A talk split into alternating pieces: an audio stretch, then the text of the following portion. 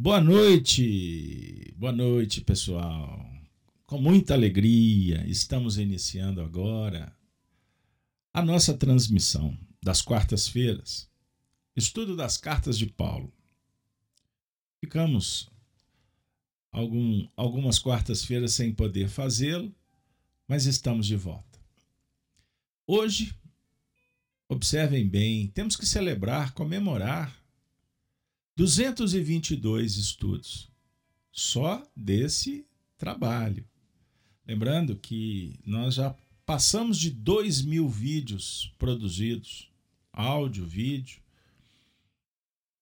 Estão disponibilizados nos canais da Rede Amigo Espírita e no canal Gênesis. Estudo Cartas de Paulo, Apocalipse, Livro dos Espíritos, palestras, temas abrangentes da doutrina, Olha que beleza, mediunidade, interpretação do evangelho.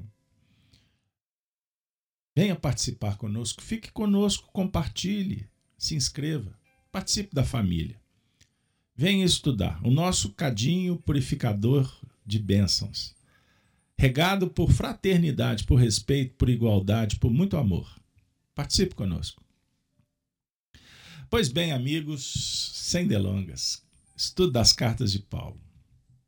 O poder da palavra é o tema de hoje. Nós estamos, vamos recordar, estamos trabalhando com qual carta? Você se recorda?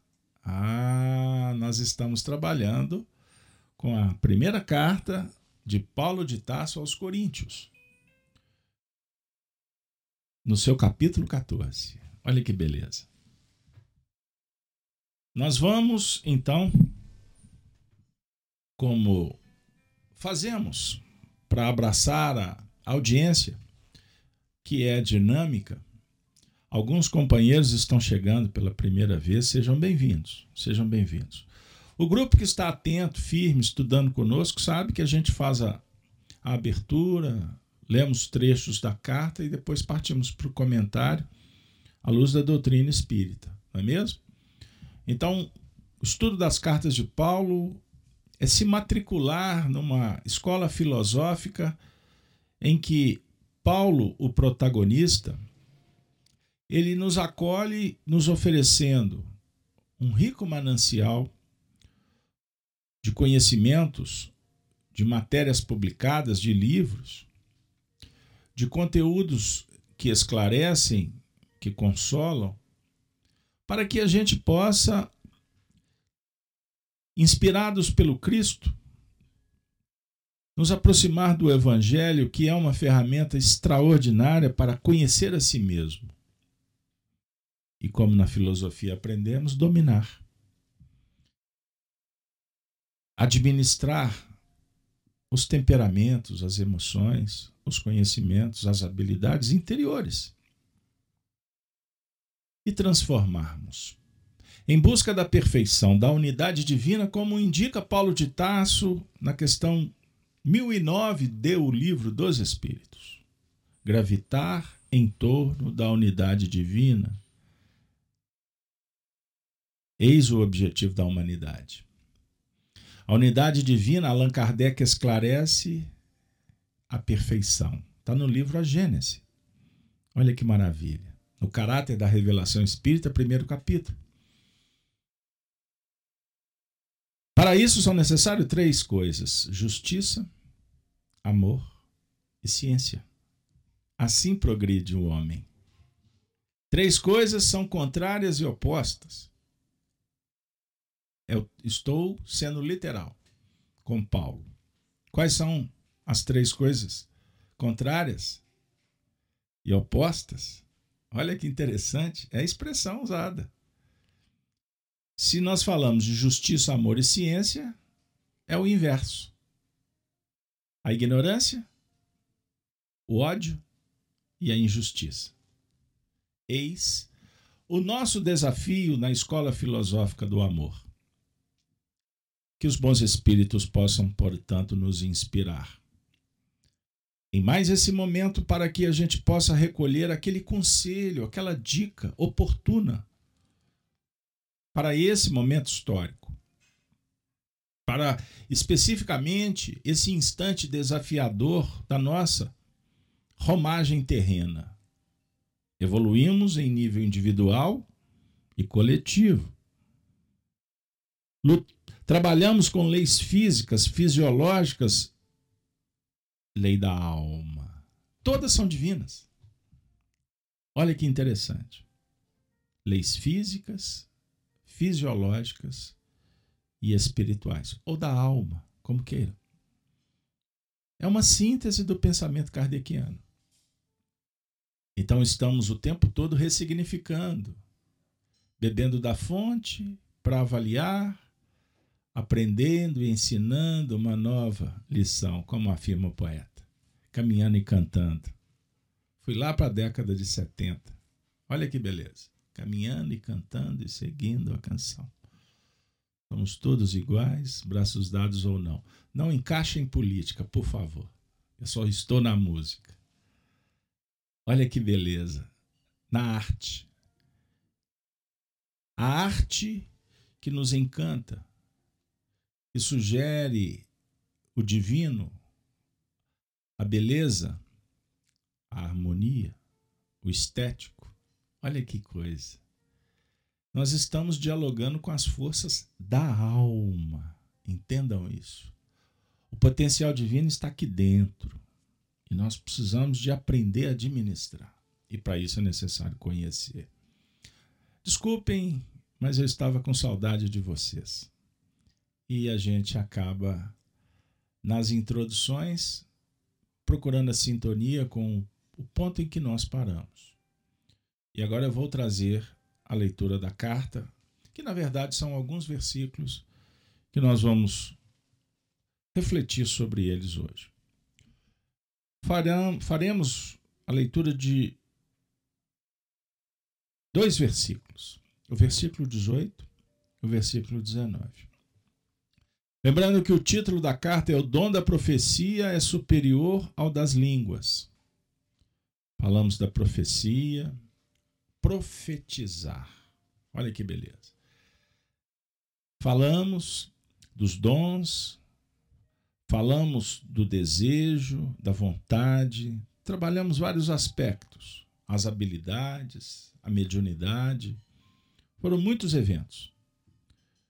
Hoje, Paulo vai dizer assim, versículo 18: Dou graças ao meu Deus porque falo mais língua do que vós todos.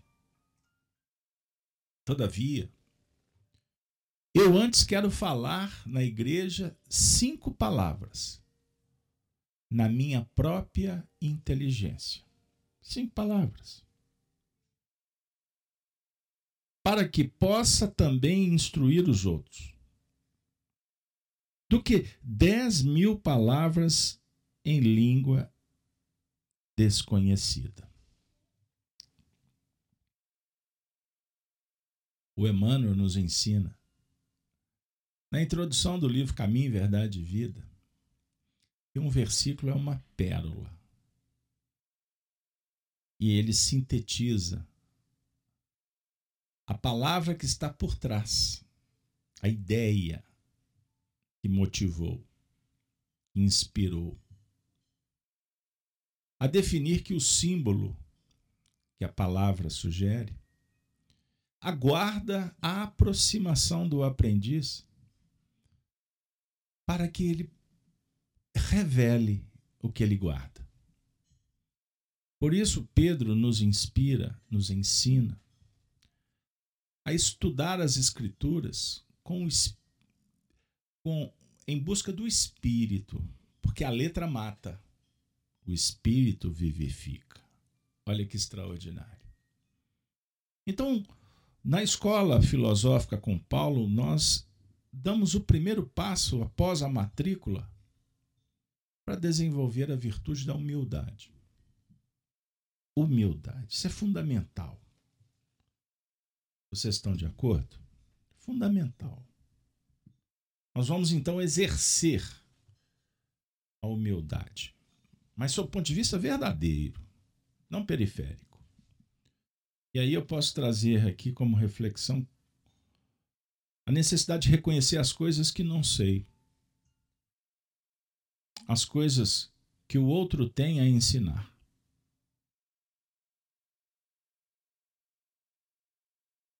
Lembrando que eu e o outro saberemos juntos.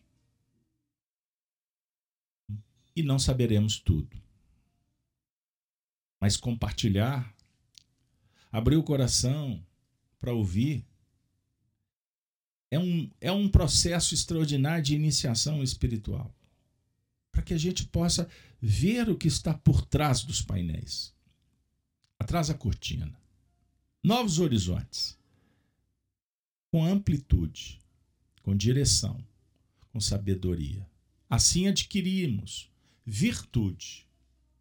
Então, Paulo está dizendo: eu antes quero falar na igreja, na comunidade, a igreja íntima, os valores internos.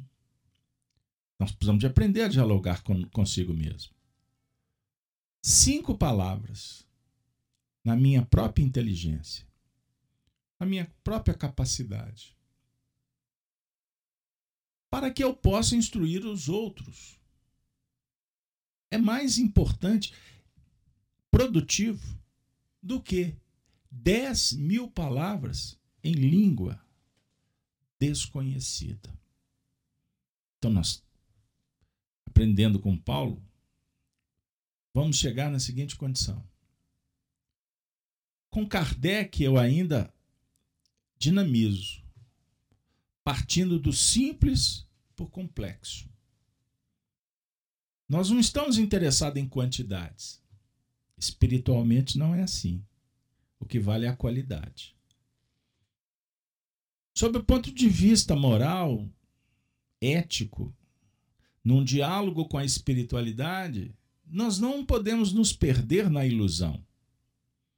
Por exemplo, aqui no nosso grupo, se nós temos duas pessoas, se nós temos milhares de pessoas, isso não modifica absolutamente em nada o que realmente nos importa, que é sentirmos a presença de Deus na nossa vida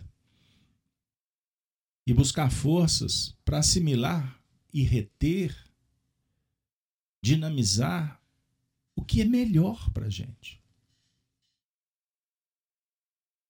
O que vale é o estado da alma, é a transcendência, é abrir a consciência e não ficar perdido no empirismo, no pragmatismo, na rotina. Embora faça parte do aprendizado, da vivência cotidiana, mas isso define circunstâncias apenas. Então o Ederson está perguntando: o que seria estas cinco palavras? Ederson, amigo. O, o que importa não é a quantidade de palavras. Embora eu poderia traduzi-la com a expressar os cinco sentidos, por que não? Só para te atender o tato, o olfato, o paladar, a audição e a visão. Não são não, não é o sensório que utilizamos para tocar, para cheirar, para saborear, para sentir. Num processo de indução da percepção, da ampliação da visão, por que não dizer? Lembram que eu comecei então falando que nós evoluímos lidando com leis físicas e fisiológicas. Então, o corpo, o vaso que nós estamos elaborando ao longo do tempo, você não recebeu ele pronto. Você está construindo e mantendo e aprimorando. Não estou falando do corpo físico apenas. Eu dialogo contigo traduzindo a realidade do mundo espiritual. O perispírito, que é uma matéria complexa até no meio espírita, porque existem correntes que não entram nesse território. André Luiz entra. André Luiz nos oferece elementos extraordinários para refletir sobre partícula atômica, partículas atômicas. É. As expressões sobre o campo de vista vibratório, o psiquismo. Vejam bem, cada célula tem um princípio espiritual que a governa. Cada célula. Imaginemos os trilhões. Todas elas são organizadas, administradas pela palavra. A palavra que comanda. Parte de onde? Da sua mente. A realidade espiritual ela é mental. O Espiritismo explora o assunto e não é novo tema. Aliás, no livro O que é o Espiritismo, lá no último capítulo, Kardec vem falar que o Espiritismo não é novidade. A teoria moral espírita, sim. Mas o Espiritismo, sob o ponto de vista da revelação, da reencarnação, da influência dos espíritos, ele está em todas as tradições, nas filosofias, nas religiões.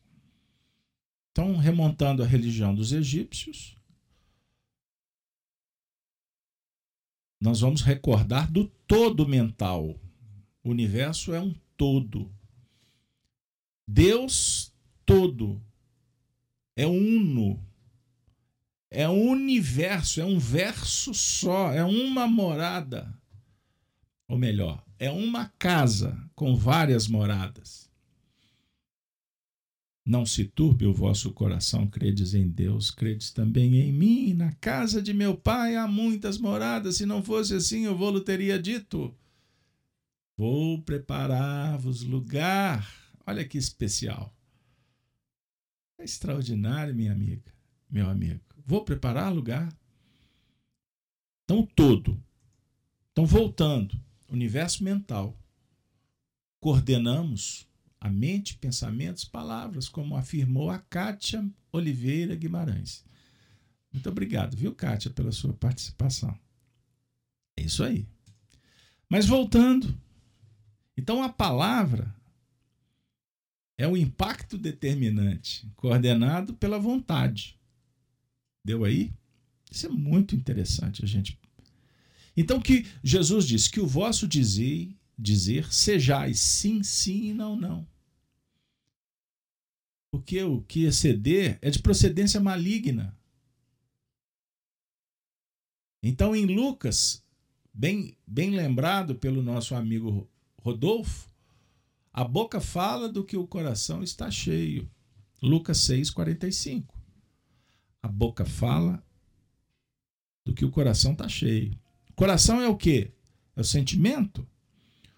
Ou podemos traduzir como a mente, a mente que se estrutura em razão e sentimento e reflete a sua própria produção, como reflete o que vem nos visitar. Não é, não é espelho, como afirma Emmanuel? A mente é o espelho, é o espelho da alma, é o espelho da vida.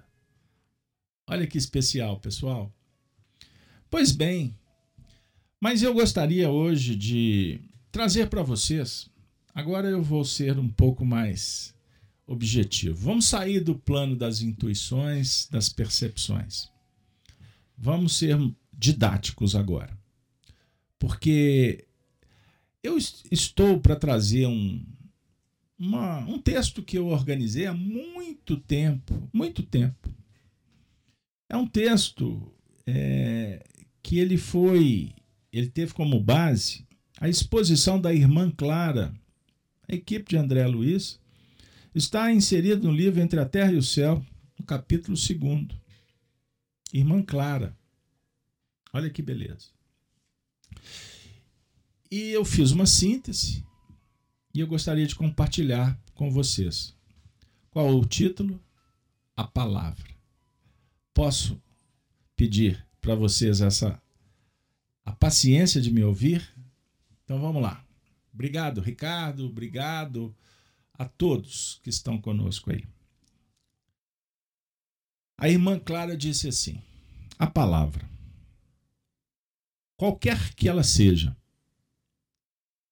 surge invariavelmente dotada de energias elétricas específicas, libertando raios de natureza dinâmica. A mente é o incessante gerador de força. Através dos fios positivos e negativos, do sentimento e do pensamento, produzindo o verbo que é sempre uma descarga eletromagnética regulada pela voz. Por isso mesmo, em todos os campos de atividade, a voz tonaliza a exteriorização, reclamando apuro de vida interior. De vez que a palavra, depois do impulso mental, vive na base da criação. É por ela que os homens se aproximam e se ajustam para o serviço que lhes compete. E pela voz, o trabalho pode ser favorecido ou retardado no espaço e no tempo. No caso da cólera, não passa de perigoso curto-circuito das forças mentais. Por defeito na instalação do mundo emotivo, arremessando raios destruidores ao redor do passo do emissor. Nessas ocasiões, se o encolerizado não encontrar alguém com um material isolante da oração ou da paciência, o súbito desequilíbrio das próprias energias estabelece os mais altos prejuízos à própria vida.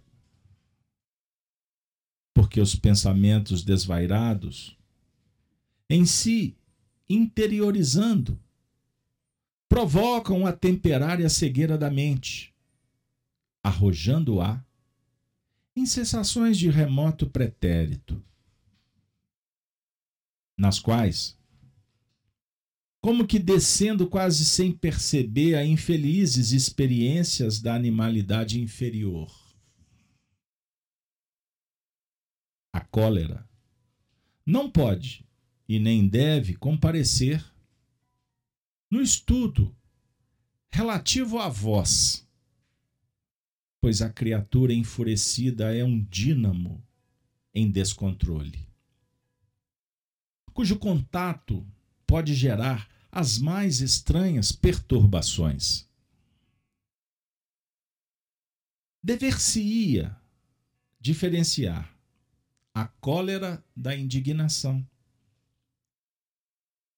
Contrariar-se alguém a propósito de bagatelas e a todos os instantes do dia será baratear os dons da vida, desperdiçando-os de modo inconsequente, sem o um mínimo proveito para si mesmo ou para os outros.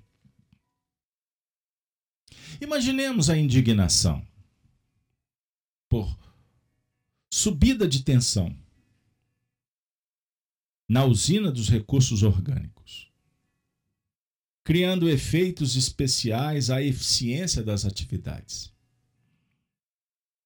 Nos casos de exceção, em que semelhante diferença de potencial ocorre na vida íntima, não deve esquecer o controle da inflexão vocal Assim como a administração da energia elétrica reclama atenção para a voltagem. A necessidade indica previdência para a indignação, principalmente quando seja imperioso vertê-la através da palavra. Carregando a voz tão somente com a força suscetível de ser aproveitada por aqueles a quem é endereçada a carga dos sentimentos. É indispensável modular a expressão da frase. Como se gradua a emissão elétrica? A vida pode ser comparada a grande curso educativo a serenidade, em todas as circunstâncias, será sempre a melhor conselheira. Mas, em alguns aspectos da luta, a indignação é necessária para marcar a repulsa contra os atos deliberados de rebelião ante as leis do Senhor. Essa elevada tensão de espírito, porém, nunca deve arrojar-se à violência e jamais deve perder a dignidade de que o ser é investido, recebendo da divina confiança a graça do conhecimento superior.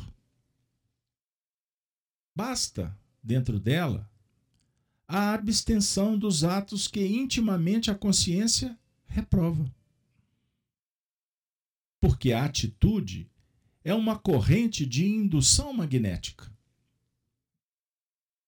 Em torno do indivíduo, quem simpatiza com este geralmente faz aquilo que o vê fazer. O exemplo em razão disso é um fulcro de atração. O espírito precisa de muita cautela com a palavra. Nos momentos de tensão alta do seu mundo emotivo, a fim de que a voz não se desmande em gritos selvagens ou em considerações cruéis que não passam de choques mortíferos, que inflige a outros, semeando espinheiros de antipatia e revolta, que prejudica a própria tarefa, as relações. Na órbita da causalidade, os órgãos vocais experimentam igualmente lutas e provações quando reclamam reajuste. Por intermédio da voz, praticados vários delitos de tirania mental. E através dela, ao agente, cabe reparar os débitos contraídos. As enfermidades dessa ordem, gaguez, diplofonia, compelem ao trabalho de recuperação no silêncio, de vez que, sofrendo a alheia observação, aprende-se, pouco a pouco, a governar os próprios impulsos, afeiçoando-os ao bem. A irmã Clara nos oferece uma palestra extraordinária. Eu convido vocês a acessar direto no livro. Eu só fiz um pequeno roteiro para nos auxiliar no que remonta ao tema. Então, o poder da palavra merece, da nossa parte, muito cuidado atenção. Cada frase da irmã Clara pode ser um curso de aperfeiçoamento no que remonta à nossa atividade mental e à prática do que realmente nós estamos criando. E quando partimos para o processo de intercâmbio, pois vivemos no mundo, guardem isso, aprendendo com Emmanuel, no mundo de interdependência e repercussão. Lição do livro Pensamento e Vida, intitulado Associação. Pesquisem lá. Então nós nos relacionamos conosco mesmo, com o próximo, para desenvolver uma virtude, a empatia. O que é empatia? De uma forma simples, é se posicionar, é se colocar na posição do outro. Para que a gente aprenda aquele conceito, fazer ao outro o que gostaria que o outro nos fizesse. E nós temos repetido nos nossos estudos, até para fixação, para nos atender no que remonta às nossas necessidades, pois somos os maiores necessitados aqui.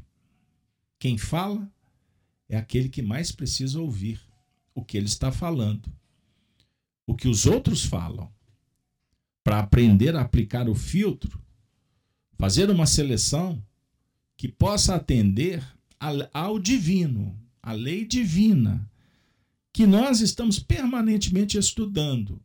Lei divina que dialoga conosco quando abrimos a acústica para assimilar no diálogo com a consciência, a personalidade com a essência.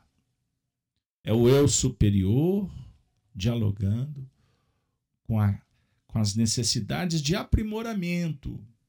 Então, nós estamos buscando inspiração no futuro. O futuro é Jesus. O amigo que vem ao nosso encontro, para encarnados e desencarnados ingrediente espírita. Para nos condenar? Não. Buscando Paulo. Não quer a morte do pecador. Ele quer a transformação da, conscu, da, conscupic, da concupiscência.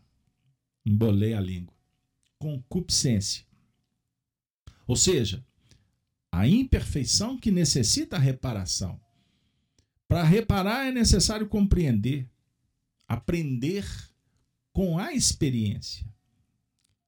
Então, nós estamos numa trajetória tão especial quando o Espiritismo se transforma no roteiro para o nosso estudo. Porque vamos dialogar com a filosofia que trata, que esclarece as necessidades do homem, da humanidade. O Espiritismo aproxima-nos da espiritualidade, ou seja, de uma relação com espíritos que já passaram pelo que nós estamos passando, os imortais que vêm ao nosso encontro, pois os mortos não morreram. Eles são os amigos que nos anteciparam na grande mudança na expressão, por exemplo, de Chico Xavier. E por que eles vêm ao nosso encontro? Porque eles querem dividir. Eles querem nos motivar para valorizar a vida. Para isso é necessário descobrir o sentido dela. E nesta dinâmica operacional, relacional, nós temos ainda a oportunidade de, nesse curso de aperfeiçoamento moral, valorizar o irmão que caminha conosco. Pois ele está também aprendendo. Na sua escola específica. Nas matérias que ele, que ele precisa elaborar mas somos todos, na verdade, alunos.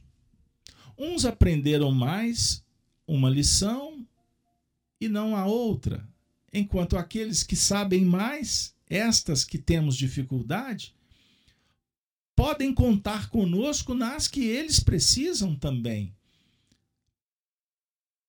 É o resumo, amigos, do que os Espíritos vêm nos mostrar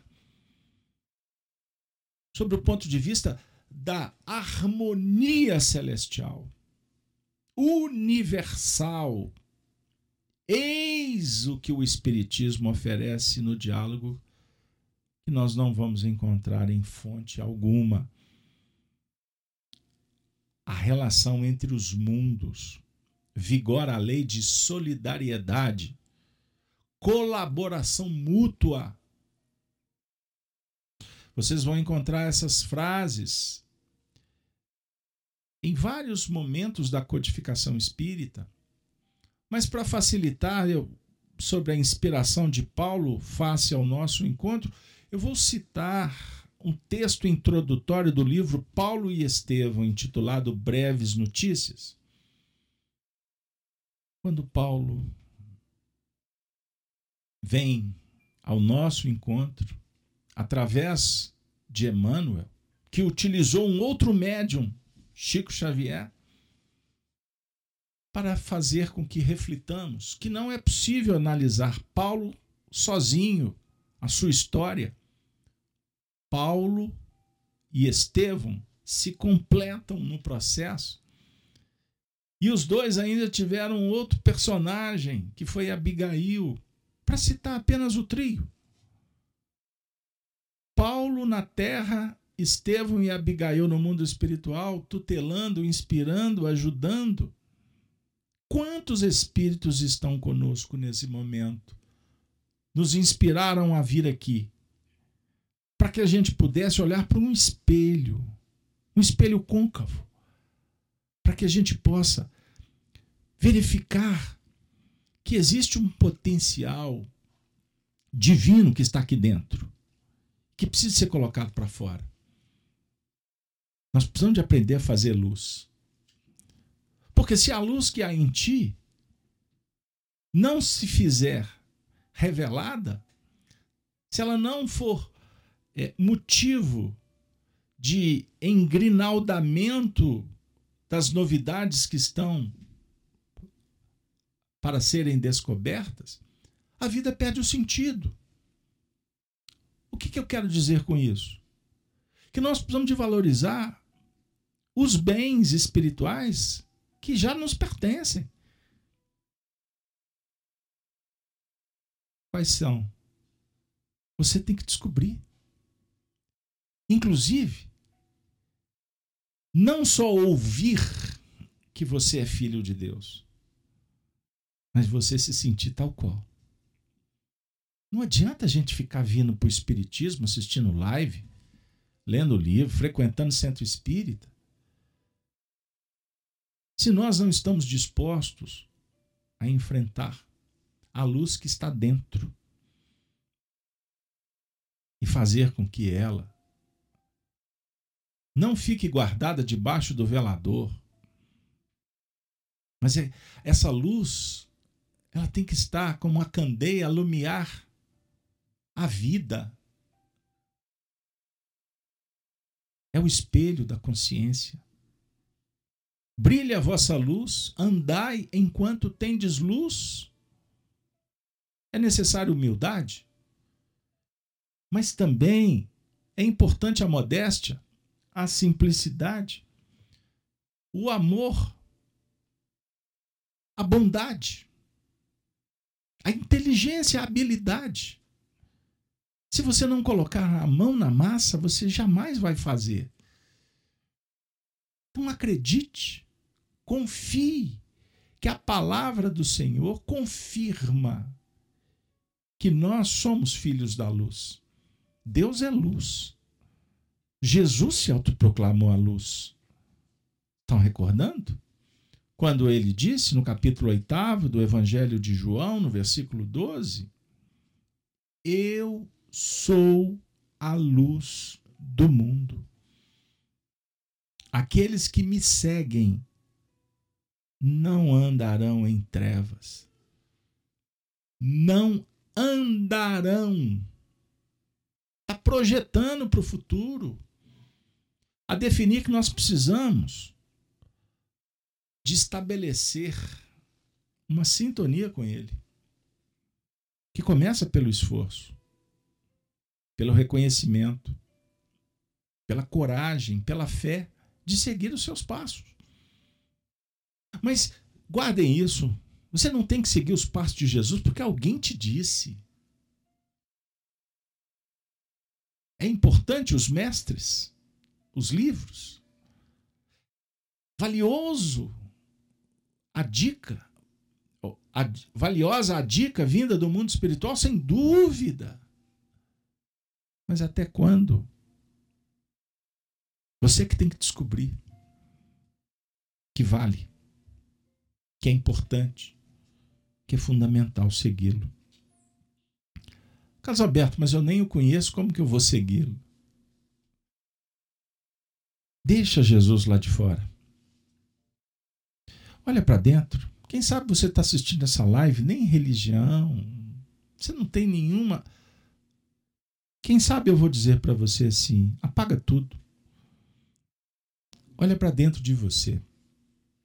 Escuta a sua a voz interior que te conclama a caminhar em busca da felicidade. Agora, o que nós podemos dizer é que existe uma diferença entre o prazer na terra, o prazer fisiológico e a felicidade espiritual. Felicidade é um estado de alma. Então você tem que estudar essa matéria. Você tem que conhecer você mesmo e começar a priorizar realmente o que, que, o que, que atende a sua alma. E deixar esse circuito de cópia-cola para depois, ou fazer porque alguém disse ou fez. Descubra e faça, porque ninguém pode fazer o que está nas suas mãos para ser feito. Ninguém faz igual. Nós podemos, repito, nos inspirarmos, mas cada um tem que seguir o seu próprio caminho. Emmanuel conclui esse bate-papo nosso, que me toca profundamente o coração. No livro Seara dos Médiuns, Emmanuel diz assim: a palavra vibra no alicerce de todos os males e de todos os bens do mundo. Falando, o professor alça a mente dos aprendizes às culminâncias da educação. E falando, o malfeitor arroja os companheiros para o foro do crime. Sócrates falou e a visão filosófica foi alterada. Jesus falou e o evangelho surgiu. O Verbo é plasma da inteligência, fio de inspiração óleo do trabalho e base da escritura? Todos, todos nós, espíritos encarnados e desencarnados, todos, todos, afirma Emmanuel, somos medianeiros daqueles que admiramos e daqueles que ouvimos. Aprendamos assim. A calar toda frase que malsine ou destrua. Por quê? Conforme a lei do bem promulgada por Deus, toda palavra que obscureça ou enodoe é moeda falsa no tesouro do coração. Quer que repete? Aprendamos assim a calar toda frase que malsine ou destrua, porque conforme a lei do bem promulgada por Deus, toda palavra que obscureça ou enodoe é moeda falsa no tesouro do coração. Emmanuel. Que Deus nos abençoe.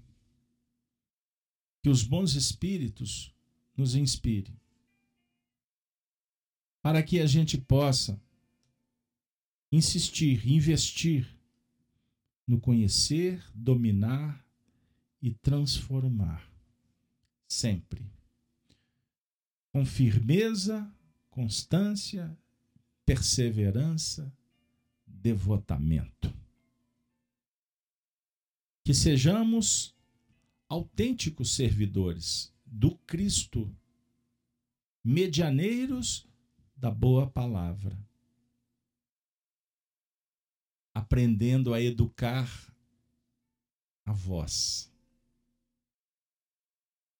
dinamizando o coração para que o dizer seja, seja sempre sim, sim e não, não, mas revestido sempre com carinho, com mansuetude, com atenção, com paciência fazendo luz no caminho. Deus, nosso Pai, Jesus, Mestre querido, nos auxilie nesse momento de definição espiritual. Quanto mais dentro, mais fora. Então mergulhemos nessa terra encantada do coração para aprender a cartografar, a mapear, a descobrir essas terras novas para habitá-las, para utilizar dos recursos, construindo assim o reino de Deus na intimidade do coração. Assim, amigos, nós iremos, por certo, participar da nova era, desse novo tempo que Allan Kardec nos apresentou. Esse momento especial que chamamos de regeneração. Muitos se preocupam com os acontecimentos de fora. E nunca a mensagem foi tão viva e clara. Pois não adianta procurarmos nos lugares, no tempo. O que realmente importa está dentro. Lá fora são circunstâncias do caminho. Mas o que realmente alimenta a alma está dentro. O amor é produção do serviço. Então nós não damos do que temos. Nós temos o que realmente damos: amor, paz, solidariedade. Vamos encerrar o nosso encontro agradecendo a sua presença mais uma vez nesse espaço bendito. E eu convido para estar conosco nesse momento de espiritualidade. Amaral Ornelas, que fez uma oração para aquele grupo de amigos, Pedro Leopoldo, grupo Meimei, no dia 17 de março de 1955, conforme apresenta Arnaldo Rocha no livro Instruções Psicofônicas. Amaral Ornelas envolve Chico Xavier e oferece esta oração, que com ela vamos nos despedir. A princípio, é um rumor do coração que clama. Asa leve, a ruflar da alma que anseia e chora depois, é como um círio hesitante da aurora convertendo-se após um resplandente chama.